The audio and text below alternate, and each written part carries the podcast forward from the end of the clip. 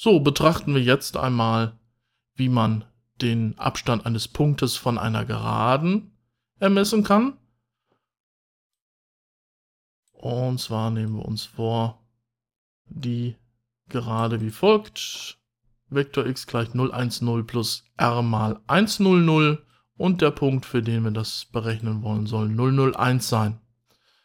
Ja, schauen wir uns erstmal das Problem ähm, ein wenig an.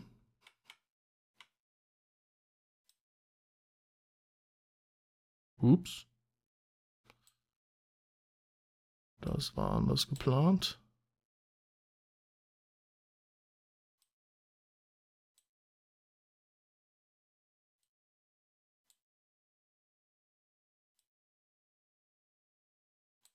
So. Wir nehmen das jetzt einmal so an, dass wir hier einmal diagonal von links oben nach rechts unten unsere Gerade haben. Und äh, hier soll unser Punkt liegen.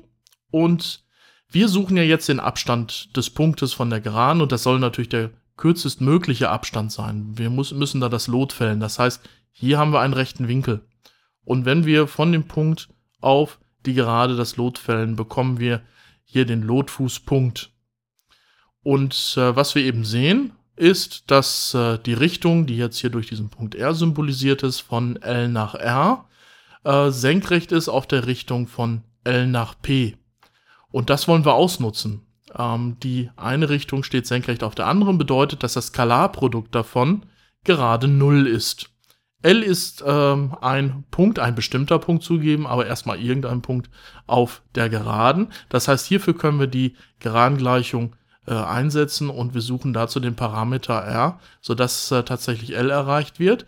Und äh, der Punkt P ist angegeben 001 und diese Richtung hier ist durch den Richtungsvektor gegeben. Das ist hier die 100. So, versuche ich das mal wieder herauszunehmen. Also, von P nach L ist die Richtung senkrecht auf äh, L nach R. Das Skalarprodukt 0 muss 0 sein, wie wir es gerade gesagt haben. So, und jetzt Achtung, das sieht jetzt schlimm aus, aber ist gar nicht so schlimm, wie man denkt. Ähm, dieses erste hier ist nichts anderes als die Geradengleichung, denn wir wissen ja, dass L ein Punkt auf der Geraden ist. Und äh, wir ziehen davon ab, äh, das, was wir als Punkt P kennen, denn für den sollen wir ja den Abstand bestimmen. Das heißt, dieses hier ist nichts anderes als der Vektor PL.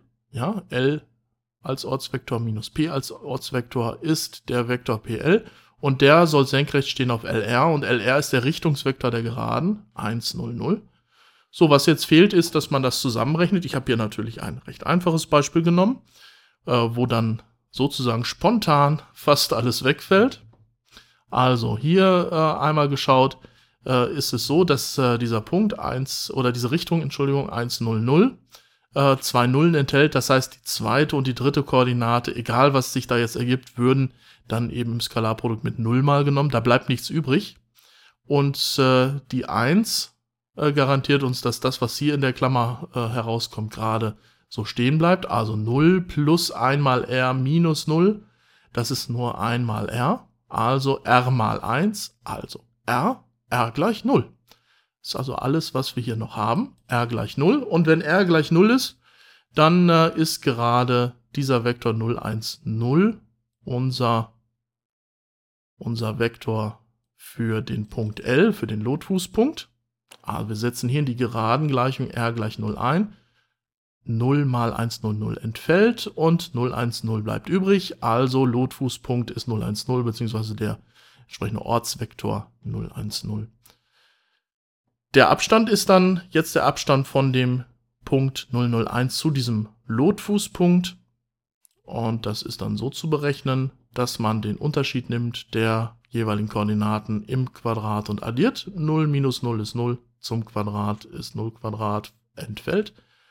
0 minus 1 ist minus 1, minus 1 zum Quadrat ist 1 Quadrat oder einfach 1 und auch 1 minus 0 ist 1 zum Quadrat 1, also 1 und 1 macht 2. Wurzel 2 ist somit der Abstand des Punktes von der Geraden.